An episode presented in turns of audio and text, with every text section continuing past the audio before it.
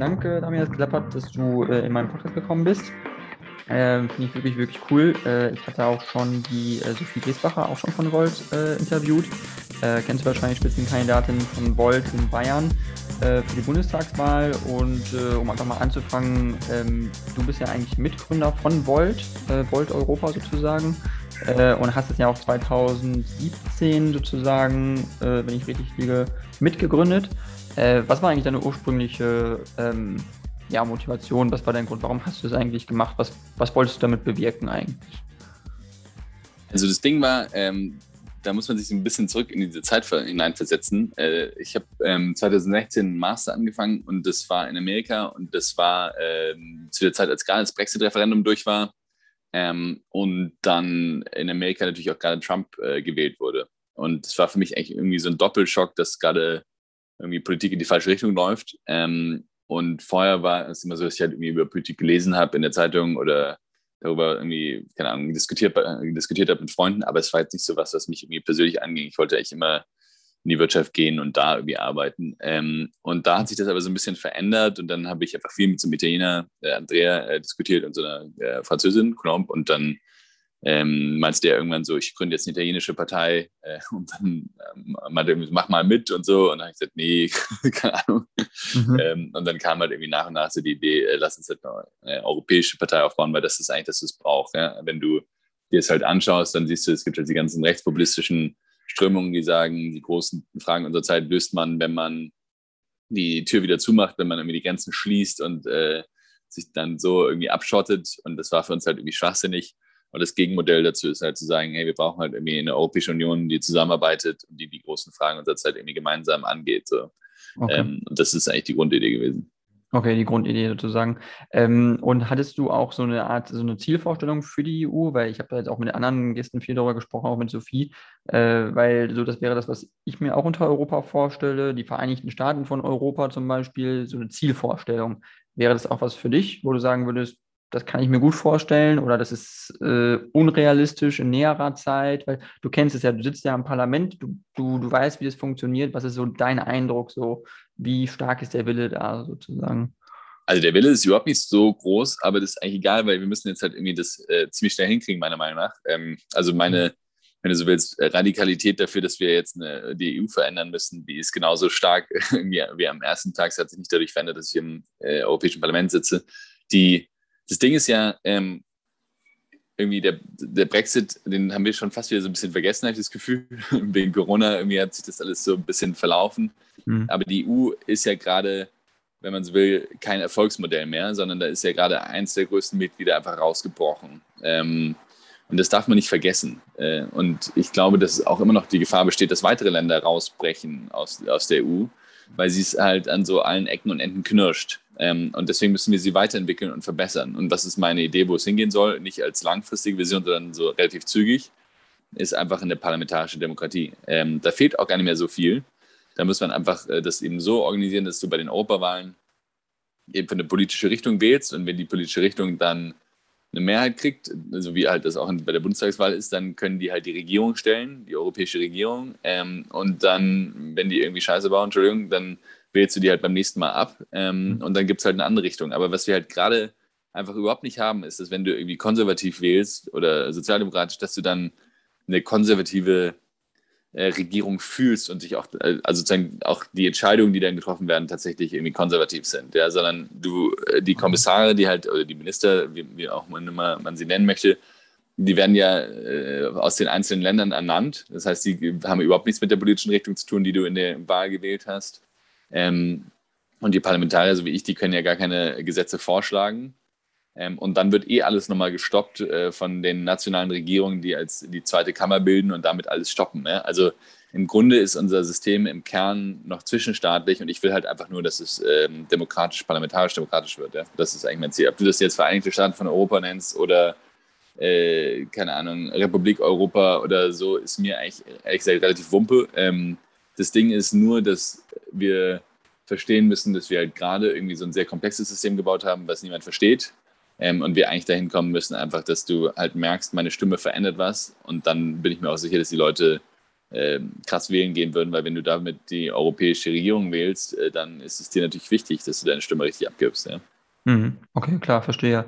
Und das heißt, äh, du, du würdest auch sagen, das Parlament bräuchte mehr Rechte, die EU-Parlamentarier bräuchten auch mehr Funktionen, weil zum Beispiel, was ja immer so kritisiert wird, ist sozusagen die Haushaltsfunktion fehlt so ein bisschen bei der, bei ja, beim EU-Parlament. Es ist ja viele Kontrolle da, aber dass sie ja nicht entscheiden kann eigentlich, welches, welche Gelder werden wofür eingesetzt, richtig? Das ist ja, ist ja eigentlich, ist das ja immer noch Sache der Mitgliedstaaten sozusagen. Ja, also exakt, ähm, es ist ja einfach heute schon so, dass wir einfach gewisse Sachen gemeinsam auf europäischer Ebene entscheiden möchten. Ne? Ähm, und mhm. mir ist es gar nicht so wichtig, dass wir da noch mehr entscheiden so, als, auf, als heute. Ja? Also kann man drüber streiten. Ich glaube, ich persönlich würde auch sagen, man sollte vielleicht noch so ein paar Sachen, ähm, ein paar Kompetenzen von den Mitgliedsländern auf die europäische Ebene heben und vielleicht auch ein paar Kompetenzen von den Mitgliedsländern ehrlich gesagt wieder auf die Kommune runterbringen. Aber das ist eine reine Diskussion darüber, wo liegt welche Entscheidungsgewalt. So. Das ist aber nicht unser Hauptproblem in der EU. Unser Hauptproblem ist, wie wir Entscheidungen auf europäischer Ebene treffen. Also das Ding ist halt, dadurch, dass wir irgendwie so eine Kommission haben, die irgendwie so halb machtlos ist und dann haben wir zwei Gesetzgeber, das sind irgendwie die, das Parlament und auf der anderen Seite halt die Minister der einzelnen Länder. Dadurch blockt sich das alles ein bisschen. Und ich sage halt einfach nur, nee, ich will gerne, dass es eine Regierung gibt, die ist dem Parlament verpflichtet, weil sie aus der Mehrheit des Parlaments durch, durch eine Regierungskoalition, wenn du so willst, getragen wird und die dann aber auch regieren kann. Und die zweite Kammer kann dann irgendwie so ein US Senate sein oder kann, kann man drüber nachreden äh, oder so ein Bundesrat, ja, kann man drüber nachdenken. Aber so wie es gerade läuft, würde ich einfach sagen, ähm, läuft es nicht so gut. Will, sollen dann Parlamentarier mehr Kraft kriegen? Ja, schon. Also sollen halt die Kraft kriegen, ähm, tatsächlich eine Regierung zu stellen wenn sie die Mehrheit sind. Das ist auf jeden Fall so. Das haben wir derzeit ja auch nicht. Ähm, und, äh, und eine Gesetzesinitiativrecht halte ich auch für sinnvoll, ja, dass wir auch Gesetze vorschlagen können aus dem Parlament heraus. Ist immer eine gute Sache. Ja, mhm, mhm. ja klar, definitiv. Ähm, dann eine nächste Frage hätte ich noch. Äh, es gab ja die Entscheidung bei Volt. Ähm, ich bin jetzt kein Parteimitglied, aber ich bin so Sympathisant sozusagen. Ich war mal CDU-Mitglied, bin aber ausgetreten wegen der Maskenaffäre und so. Aber äh, Volt hat ja entschieden, dass du äh, im EU-Parlament zur EU-Fraktion der Grünen gehörst. Ähm, und es gab ja auch die Entscheidung, du hättest ja auch zu ALDE gehen können, aber die heißen ja jetzt Renew Europe. Ähm, was war so da der ausschlaggebende Grund? Äh, siehst du dich da irgendwie in der Fraktion eher zugehörig als jetzt bei ALDE oder ist das jetzt äh, sozusagen nur eine Zweckgemeinschaft für dich? Also wir haben ja einfach eine ähm, Verhandlung geführt, nicht? Also ich habe verhandelt mit den Grünen und mit den Liberalen darüber, wo ich mich dazusetzen soll. Ähm, also die ähm, Konservativen waren klar, da war Orban noch dabei, das ging für uns nicht. Die Sozialdemokraten haben auch ein bisschen weirde Parteien mit dabei, wenn du das anschaust, im, im Osten Europas vor allen Dingen. Ähm, und dann weiter links oder weiter rechts von den beiden wollten wir sowieso nicht sein. Das heißt, wenn man irgendwo bei einer politischen Gruppe im Europäischen Parlament sitzen wollte, gab es halt die Liberalen und die Grünen. Ja? Mhm. Und ähm, es gibt noch die Möglichkeit die, der Unabhängigkeit, das macht ja zum Beispiel Mathe Sonnenborn, ähm, aber das ist für mich halt als jemand, der irgendwas verändern möchte, der tatsächlich irgendwie sozusagen äh, die EU verbessern möchte, ist, war das überhaupt keine Option, unabhängig zu sein, weil kannst du halt nichts machen. Da kannst du genauso gut irgendwie am Strand liegen für fünf Jahre und äh, irgendwie das Geld einfahren. So, das ist dann mhm. irgendwie auch für den Arsch. Ähm, also ähm, habe ich dann gedacht, so, äh, oder haben wir dann halt gesagt, lass mit denen verhandeln. Ähm, und worüber habe ich verhandelt? Vor allen Dingen eben über die Ausschusssitze. Ja? Also ich wollte gerne einen Verfassungsausschuss, um halt so unsere EU-Reformagenda zu machen. Ich wollte gerne ähm, in den Industriepolitischen Ausschuss, um so Digitalpolitik, aber insgesamt in, ja, wirtschafts- oder innovationsfreundliche, aber auf Nachhaltigkeit ausgerichtete äh, Wirtschaftspolitik zu machen. Und das Dritte, was ich wollte, war in den Ausschuss für innere Angelegenheiten, wenn du so willst, reingehen, um äh, bürgerliche Freiheiten äh, reingehen und, und da halt Migration und Asyl machen, weil das mir einfach ein wichtiges Thema war und weil es auch sozusagen das dritte Element aus unserem Wahlprogramm war. Also EU, ähm, ja, innovationsfreundliche, nachhaltige Wirtschaft und äh, als drittes ähm, äh, gerechtere Gesellschaft waren ja so die drei Themen, mit denen wir Wahlkampf gemacht hatten und diese drei Ausschüsse wollte ich dann eben auch haben, oder drei Ausschüsse, die, die das äh, repräsentieren. Genau, und dann haben die Grünen mir noch den Haushaltsausschuss oben drauf äh, gelegt ähm, und dann war mir klar, dass das so das an, angenehmere Angebot ist.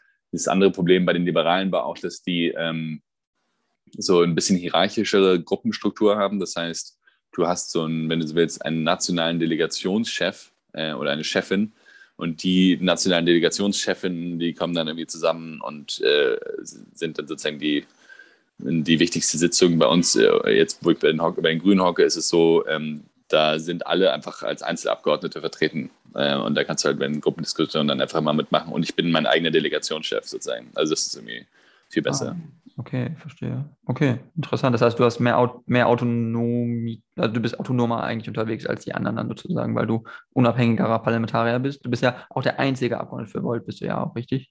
Genau, ich bin der einzige Abgeordnete. Und ähm, ja, ich kann halt einfach sozusagen in der grünen Gruppe einfach reden. Ähm, und äh, da sind ja auch lauter andere Leute am Start, nicht? Also da ist, äh, ja, so eine relativ, ist ja eine relativ durchmischte Gruppe von, von äh, verschiedenen Parteien aus ähm, verschiedenen Ländern. Ähm, und genau, da kann ich dann einfach sozusagen meine Position vertreten.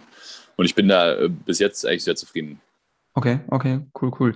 Ähm, und ich, mich würde aber echt mal interessieren, wie es bei dir eigentlich ist, auf so einer Skala, wie wie siehst du dich selbst politisch so ein bisschen? Also ordnest du dich überhaupt irgendwie nach diesem normalen politischen Spektrum ein? Äh, also links, rechts, beziehungsweise konservativ, wirtschaftsliberal, grün oder so? Oder kannst du mit diesem Schema nicht so richtig viel anfangen? Nee, kann ich eigentlich nicht. okay. Also das Ding ist, ähm, meine, wir, wie gesagt, ich komme ja eigentlich nicht aus der Politik. Wir haben uns einfach, als wir dann überlegt hatten, okay, wir wollen gerne eben in die Politik gehen, weil diese ganzen Rechtspopulisten äh, ja eben auch in die Politik gegangen sind. Und wenn man sie wirklich bekämpfen möchte, dann muss man das irgendwie innerhalb der Politik machen, unserer Meinung nach. Und äh, wenn man irgendwie wirklich für so ein Europa kämpfen möchte. Und dann haben wir uns äh, gesagt, okay, was sind denn die Themen, die uns wirklich wichtig sind? Und haben dann einfach daneben irgendwie die Antworten geschrieben, äh, so Best Practices aus verschiedenen Ländern, die uns irgendwie als richtig erschienen, sozusagen. Ja. Und ähm, dann hat sich gezeigt, dass wenn du halt über Themen oder Inhalte diskutierst, ähm, Leute, die sich als konservativ oder als liberal oder als sozialdemokratisch oder wie auch immer bezeichnen, ähm, dann erstmal irgendwie diese ganzen, dieses Label irgendwie liegen lassen können äh, und dann halt anfangen können, sich einfach mal inhaltlich darüber auszutauschen, was sie denn richtig finden. Und dann siehst du plötzlich, dass äh, jemand, der halt liberal war, vielleicht eine ganz andere Position eingenommen hat. Äh, aber es ist halt, so, halt so eine Selbstbeschreibung, ich bin halt liberaler. So, ja? Also das ist, glaube ich, echt wichtig, ähm, in Einzelthemen zu diskutieren. Und es gibt uns, glaube ich, eine große Freiheit, uns einfach die, die Antworten zu suchen, die wir alle als richtig finden. Ne? Das okay. äh, funktioniert eigentlich ganz gut. Okay, verstehe, verstehe. Ähm, dann würde mich nochmal jetzt so inhaltlich äh, nebenbei interessieren, was du jetzt ähm, im groben Rahmen von der EU-Politik, also eigentlich so als das Ziel ansiehst äh, der EU äh, für die nächsten zehn Jahre. Weil wir haben ja jetzt zum Beispiel ein Beispiel mit Ungarn und wir haben da jetzt äh, Gesetzgebung, die ist sehr kritisch gegenüber, ähm, gegenüber Homosexuellen und gegenüber ähm, gleichgeschlechtlich ähm, sexuell orientierten Menschen einfach grundsätzlich. Ähm, die EU hat da ja eine moralisch, sozusagen fällt eine moralische Linie mit Frau von der Leyen, die gesagt hat, das geht gar nicht, diese Gesetzgebung, während ähm, aber dann andere Mitgliedstaaten in Europa, Tschechien und Polen doch ein bisschen mehr pro Ungarn sind und so. Äh, und ähm, irgendwo muss auch die EU eine Linie finden, so ein bisschen auch. Und die EU-Parlamentarier vielleicht auch. Also, was ist da so dein Eindruck und wo siehst du so äh, ja, Europas großen, ja, also große, große Fähigkeit sozusagen, Schwerpunktthemen zu setzen. Ist es ein, aktuell nur, äh, ist es zerrissen, so durch die Mitgliedstaaten, oder hast du den Eindruck, da wird schon irgendwo so ein bisschen äh, eine rote Linie gefunden irgendwie? Nö, also ich glaube, bei, ähm, im Parlament ist ganz klar, wir sind da super stark drin. Wir haben ja aus dem Parlament super hart verhandelt, dass wir den, ähm, so einen Rechtsstaatlichkeitsmechanismus kriegen. Das heißt, dass wir Gelder auch abdrehen dürfen, wenn wir merken, dass ein Rechtsstaat äh, in einem Land irgendwie kaputt ist. Ähm, mhm. Von europäischer Ebene aus, so dass, also ich meine, das Parlament ist, hat eine super starke Linie, was das angeht. Ja? Also wir wollen, dass die europäischen Werte eingehalten werden, dass ein Rechtsstaat eingehalten wird, dass ähm, jeder den lieben kann, den er will und dass es irgendwie okay ist. Ja, das ist ganz, ganz klar. Das ist auch eine Mehrheitsmeinung im Europäischen Parlament. Ähm, aber um deine, auf deine Frage zu antworten, was ist irgendwie so das große Ding, was wir in den nächsten zehn Jahren schaffen müssen? Ich glaube, wir müssen vor allem halt dieses demokratische Ding lösen, ja? dass wir halt eine Regierung haben, die irgendwie auch durchgreifen kann, die auch einzelnen Mitgliedsländern sagen kann, äh, tut mir leid, äh, du machst da gerade Schwachsinn. Ja? Ähm, also dass es halt irgendwie mehr, äh, ja, also dass es halt irgendwie mehr die Möglichkeit gibt für Bürgerinnen und Bürger das Gefühl zu haben, sie können die europäische Geschichte mitbestimmen, indem ihre Stimme was zählt. Ja?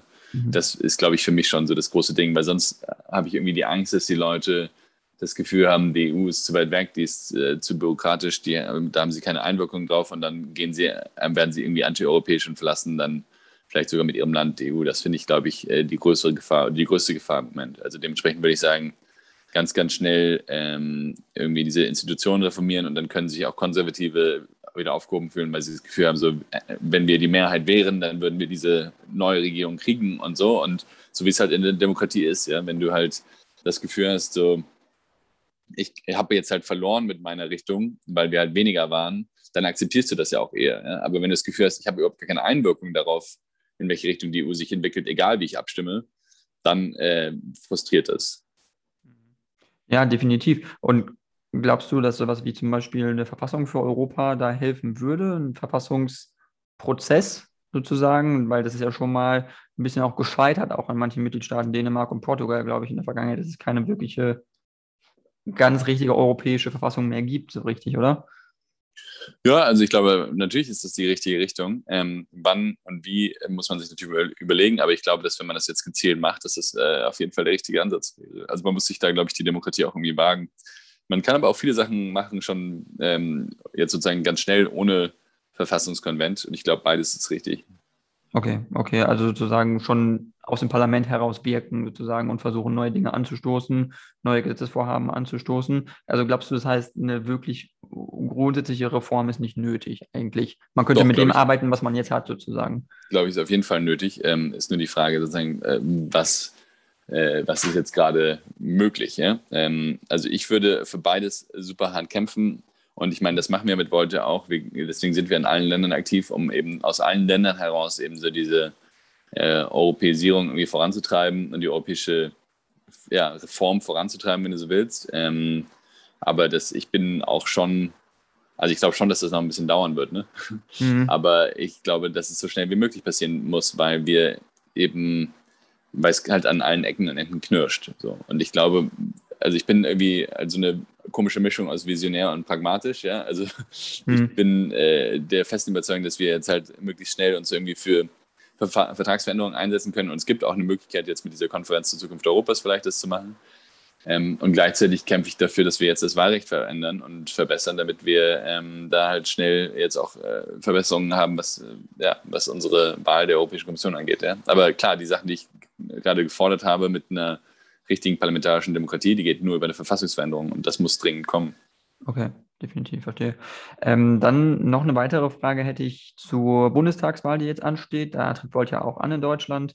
Ähm, aktuell ist ja Volt aber so, wie ich das sehe, nicht über der 5%-Hürde. Hältst du das noch für absolut, also erreichbar? Bist du optimistisch? Bist du realistisch? Du hast gerade gesagt, du bist eigentlich pragmatisch. ähm, für wie wahrscheinlich hältst du das Volt eigentlich im Bundestag einzieht im September? Ähm, also ich glaube, es gibt immer so diese Tendenz, dass man irgendwie Vorhersagen machen soll über irgendwelche Dinge. Ähm, mhm. Aber für mich ist die Perspektive ja eine ganz andere. Also unsere Perspektive ist, dass wir einen mega geilen Wahlkampf machen wollen, ähm, dass wir coole Kandidaten am Start haben wollen und dass wir ähm, ein starkes Programm haben wollen, mit dem wir irgendwie äh, guten Wahlkampf machen. So, ja? Also das ist das, was wir beeinflussen können und was wir auch voll beeinflussen. Und ich glaube, wir haben richtig coole Kandidaten. Ich glaube, wir haben richtig cool, ein cooles Programm und ein gutes Angebot, was sich vor keiner anderen Partei verstecken muss. Ähm, und jetzt bereiten wir einfach oder machen wir schon einen mega geilen Wahlkampf und wollen das irgendwie durchführen. So. Mhm. Ähm, dann gibt es die irgendwie die Frage, äh, gibt es den politischen Raum für Volt? Und ich glaube, den gibt es, ehrlich gesagt. Also ich bin jetzt nicht so, äh, also sagen wir ich bin eigentlich kein großer Freund, andere Parteien zu kritisieren, sondern ich rede immer lieber positiv über Volt. Ähm, aber ich glaube sozusagen, wenn ich mir das irgendwie im, im, ganz politischen Spektrum von Deutschland anschaue, dann habe ich das Gefühl, es gäbe da genug äh, Platz für irgendwie eine, eine, neue positive, pragmatische Partei, äh, so wie, wie, wir das sind, ja, mit so einer klaren proeuropäischen Linie.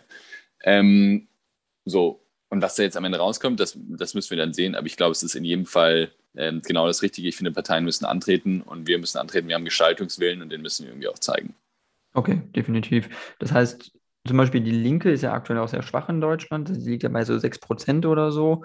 Ähm, AfD ist ja auch schwächer geworden. Die Grünen sind mittlerweile relativ stark. Ähm, ich habe auch mit dem Vorsitzenden der Jungen Grünen mal darüber gesprochen, wie er zu Volt steht. Und tatsächlich sind, äh, ich glaube, das ist auch mein Eindruck, dass die Grünen auch ein bisschen Schiss haben, natürlich ein bisschen Angst vor Volt, äh, vor allem auch Grüne Jugend, weil die auch denken, Volt, das zieht Leute auch an. Das ist, das ist jung, das ist neu und das ist vor allem gesamteuropäisch. Das heißt, inwiefern ist Volt denn wirklich auch eine ziemliche Kampfansage eigentlich an, ich sag mal, etablierte äh, deutsche Parteien, äh, auch vor allem an die Grünen, die ja zum Beispiel noch viel jünger sind als jetzt die CDU oder SPD, aber trotzdem deutlich älter als Volt. Also ist ja schon ein Konkurrenzangebot eigentlich ziemlich ist, oder? also es ist keine Kampfansage, es ist eine Wettbewerbsansage. Ja? Ich meine, ja. Politik ist ein absolutes Nullsummenspiel. Ja? Das heißt, wenn du die Stimmen irgendwie prozentual aufteilst, dann sind es halt immer irgendwie halt 100 Prozent, die dann halt irgendwie aufgeteilt werden müssen. So. Also gut, du kannst dann noch Leute motivieren, zur Wahl zu gehen, aber es ist eigentlich egal, weil im Grunde ist es ja, gibt es halt nur so und so viele Sitze und die werden dann halt irgendwie aufgeteilt. Deswegen ist jede Existenz einer neuen Partei ähm, eine, eine, irgendwie eine Wettbewerbsansage. Ne? Und das ist, finde ich, aber auch gut, weil ich bin ein Riesenfan von Wettbewerb und Innovation. Ich glaube, wir haben irgendwie coole Ideen ähm, und wir haben auch eine gute Organisation und, ich, und coole Leute. Und ich glaube, das rüttelt Leute dann auch wach, eben auch äh, sich dran zu setzen und vielleicht irgendwie nochmal drüber nachzudenken, welche Ideen existieren, welche können wir vielleicht auch von Volt zocken. Ne? Also mein, mhm. mein Traum ist ja eigentlich, dass die Leute, also ich drehe es mal um die AfD hat das politische Spektrum äh, massiv nach rechts gezogen und massiv ins Nationalistische reingezogen. Ähm, und ich glaube, das ist eine total äh, ganz beschissene äh, ja, Entwicklung, die da passiert ist, sozusagen. Und meine Hoffnung ist einfach, dass man auch ähm, durch die Existenz von eben so einer klaren proeuropäischen Haltung eben das Spektrum wieder in die Richtung ziehen kann. Weil jetzt müssen sich halt die anderen Parteien auch dazu verhalten, und müssen dann vielleicht auch sagen, okay, ehrlich gesagt, Achtung, da gibt es ja doch diese Pro-Europäer, die uns irgendwie die Stimmen zocken, da müssen wir jetzt doch mal wieder pro-europäischer argumentieren und vielleicht auch mal eine klare Vision dafür entwickeln, wo es mit Europa hingehen soll und nicht ähm, in so einer Langfristperspektive, sondern jetzt irgendwie in äh, zwei, drei, vier, fünf Jahren. Ne? Also das, das ist eigentlich für mich irgendwie so das Positive dran und ich glaube, grundsätzlich, wie gesagt, dass das, äh, der Wettbewerb da nur gut tut ähm, und dass wir eigentlich uns freuen sollten, dass eben neue Parteien irgendwie auftreten, die auch vielleicht eine, eine, eine positive politische Nachricht haben. Definitiv, definitiv. Also ein Alternativangebot im positiven Sinne. Äh, man sieht es jetzt auch zum Beispiel ähm, in Münster. Also ich habe in Münster studiert und da in Münster ist äh, im Volt Stadtrat schon länger vertreten und in vielen anderen Städten glaube ich auch. Das heißt, das ist so mein Eindruck nur, dass Volt sich sozusagen so langsam erstmal auf der kommunalen Ebene etabliert und sich danach dann auf Landesebene und dann vielleicht auf Bundesebene auch etablieren kann. Aber mein persönlicher Eindruck ist, ich weiß nicht, ob es jetzt diese Bundestagswahl schon klappt. Aber ich kann mich auch täuschen, ich weiß es jetzt nicht. Ja, exakt ist es egal. Ähm, weil das Ding ist, wir haben eine langfristige Vision, ähm, sozusagen, wie wir eine europäische Partei aufbauen wollen, um eben die Europäische Union zu äh, verbessern ja? ähm, und irgendwie Druck dafür aufzubauen. So, das ist in jedem Fall ein Marathon. Ähm, und wenn wir diese Wahl jetzt für den Bundestag gewinnen, dann ist es großartig und dann äh, machen wir da weiter. Ähm, wenn wir es nicht gewinnen, ist auch großartig, dann machen wir da weiter. Also äh, für uns ist es eh ein, ein, äh, Marathon, wie gesagt, wir müssen weiter rennen und wir müssen auch dafür sorgen, dass wir in den kleinsten ähm, Städten irgendwo in Bulgarien weiter wachsen, genauso wie wir es halt in Deutschland müssen. Ja. Aber ich glaube, dass wir wählbar sind auf nationaler Perspektive. Das haben wir auch mit den ähm, niederländischen Wahlen gezeigt, wo wir mit drei Leuten in, in die zweite Kammer eingezogen sind, also ins nationale Parlament. Ähm, und ich glaube, mehr und mehr checken die Leute auch, was es heißt, eine europäische Partei zu haben. Ja? Und ich finde es mhm. mega cool. Ja, klar, definitiv, absolut. Ähm, da hätte ich noch eine Frage zu, äh, wie, inwiefern äh, tauschst du dich mit deinen europäischen Partnern stark aus, auf europäischer Ebene von Volt, Frankreich, Spanien und so weiter? Äh, Gibt es da Gremien? Wie tauscht ihr euch da aus? Äh, wie regelmäßig ist der Austausch? Kannst du was erzählen? Ja, dauerhaft. Ähm, also wir tauschen, tauschen uns äh, die ganze Zeit aus. Ich habe wöchentliches Gespräch mit Volt Europa, sozusagen den, dem, der europäischen Mutter, wenn du so willst. Ähm, und dann gibt es immer regelmäßige Austausche auch mit den ähm, Präsidenten von den verschiedenen nationalen Kapiteln. Okay. Und jetzt, äh, heute Abend, habe ich ein Gespräch zum Beispiel mit dem ganzen äh, Vorstand von Volt Rumänien. Okay, okay. Das heißt, aber bist du dann sozusagen jetzt auch dann, also du bist dann EU-Parlamentarier und du bist Vorsitzender auch in Deutschland, von Volt Deutschland sozusagen. Nee, überhaupt nicht. Ich bin, äh, also wir machen es so, wenn du gewählt wirst, dann hast du keine Funktion mehr äh, oder darfst du keine Funktion mehr wahrnehmen äh, in ah. der Partei. Ja? Also ich bin weder Vorsitzender von Volt Deutschland, noch bin ich Vorsitzender von Volt Europa. Ich bin einfach nur der kleine, muckelige äh, Europaabgeordnete von, von Volt, wenn du so willst. Ah, okay, und das heißt, das geht niemals, sozusagen, wenn sich jemand anders dann für den Bundestag bewirbt und reinkommt, dann, und der ist dann Vorsitzender von Volt Deutschland, der dürfte dann nicht, und dann kommt er im Bundestag rein, darf er dann nicht mehr Volt Deutschland im Vorstand sein oder so, möchte Correct. das trennen irgendwie, oder? Genau, und der wird dann, er muss dann zurücktreten. Das, die Idee dahinter ist, dass du ähm, eben nicht so eine Machtagglomeration hast auf Einzelpersonen, sondern dass du halt sagst, okay, ähm, mhm. wenn du äh, Mandatsträger bist, dann konzentriere dich auf dein Mandat, wenn du Funktionsträger bist, dann konzentriere dich auf deine Funktion. Ja. Okay, okay. Ich muss jetzt leider äh, wieder weiter. Ja, klar. Aber wenn du noch eine Frage hast, dann nehme ich sie. Äh, grundsätzlich äh, Brüssel als Stadt, äh, dauerhafter Wohnort, Empfehlung, ja oder nein? Boah, Digga, äh, das ist eine geile Stadt. Ähm, ich mag das da echt gerne. Ähm, aber ich weiß nicht, ich mag Berlin auch richtig gerne. Ich finde Berlin total geil. Äh, Ich wohne jetzt irgendwie auch schon echt lange. Hm. Ähm, und ich könnte mir vorstellen, auch nochmal irgendwie ins Ausland zu gehen. Und irgendwie, was weiß ich, äh, gibt es also so ein Sozialprojekt zu machen oder so ein paar andere Sachen. Also ich habe so ein paar Ideen, ähm, worauf ich äh, theoretisch Bock hätte. Und es äh, könnte auch sein, dass es nochmal ins Ausland geht, glaube ich. Mal sehen. Muss man dann schauen. Na, Erstmal dann nochmal drei Jahre Busse, bis das Mandat vorbei ist. Klar, auf jeden Fall hast noch genug Zeit bis dahin. Ja, lerne Ja. ich die Stadt vielleicht noch, äh, noch, noch mehr lieben, sodass sie mich dann da hält. Ja.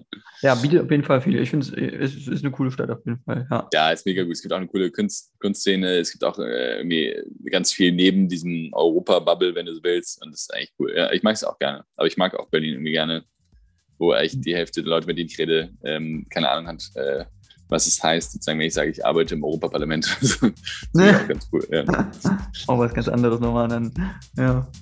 Nee, Sehr ja, aber gut. dann cool, cool. Danke, dass du äh, Zeit hattest fürs kurze Interview. Ich wünsche dir alles Gute und viel Erfolg für die Zukunft und dass du weiter in Europa die Volt voranbringst, auf jeden Fall. Danke dir. Alles Gute. Auch viel Spaß für deine Zukunft und viel Erfolg. Ciao, Alles ciao. Danke, bis dann. Ciao.